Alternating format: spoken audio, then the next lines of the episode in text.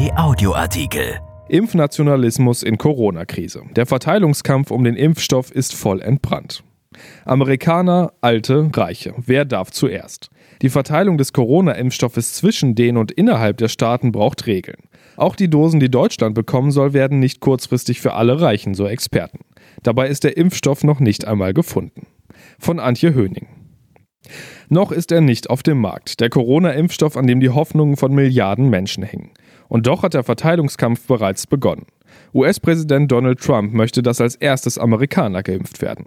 Die Berliner Gesundheitssenatorin will zuerst alte Menschen schützen. Afrikanische Länder mahnen, ihren Kontinent nicht zu vergessen. Und Paris zeigt dem französischen Pharmakonzern Sanofi schon mal die Daumenschrauben.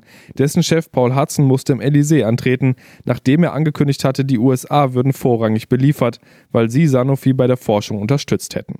Nach dem Gespräch hieß es, der Sanofi-Chef teile die Forderung von Staatspräsident Emmanuel Macron, dass der Impfstoff ein globales öffentliches Gut sein müsse.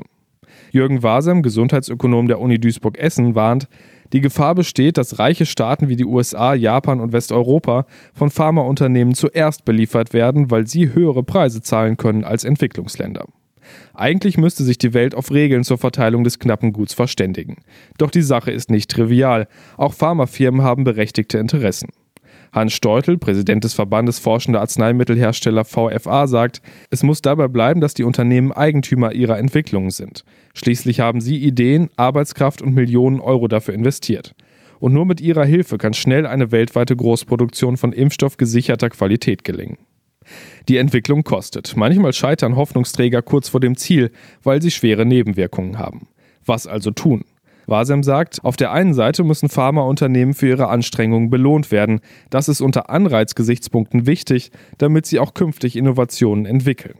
Das gelte erst recht, wenn die Firmen nur eigenes Geld eingesetzt hätten. Zitat Auf der anderen Seite müssen die Staaten Regeln für die internationale Verteilung verabreden. Schließlich kann man eine Pandemie nur bekämpfen, wenn der Impfstoff allen Ländern zur Verfügung steht.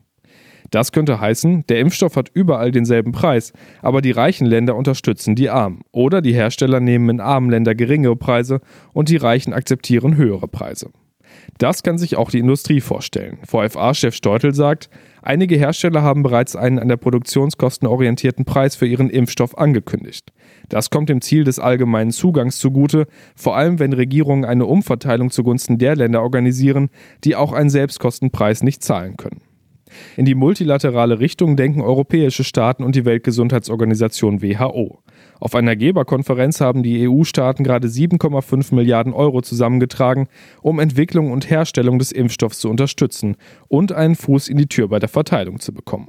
Kanzlerin Angela Merkel ruft die Welt zum gemeinsamen Kampf gegen die Pandemie auf. Ein Impfstoff müsse für alle zugänglich und bezahlbar sein.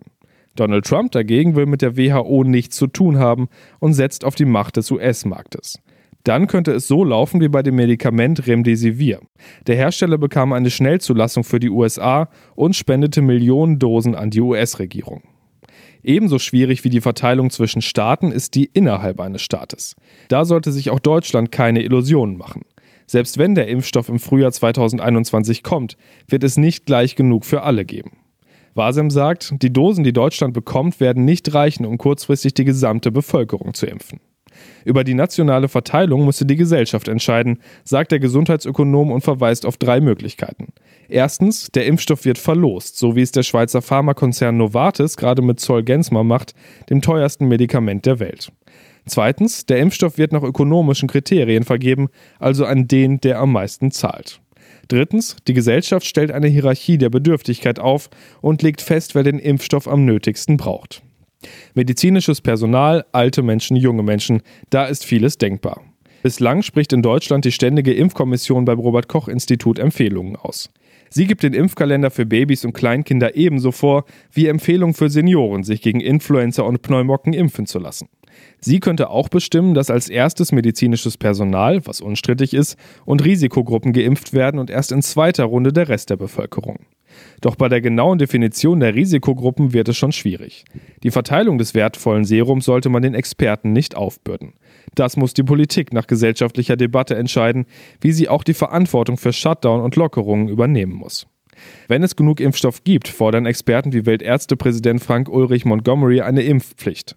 Wer sich weigere, stelle ein hohes Risiko für Mitbürger dar, die aus gesundheitlichen Gründen nicht geimpft werden könnten, so Montgomery.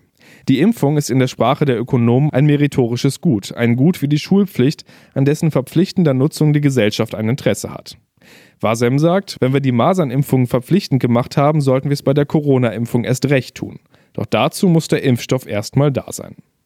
Erschienen in der Rheinischen Post am 23. Mai 2020 und bei RP Online.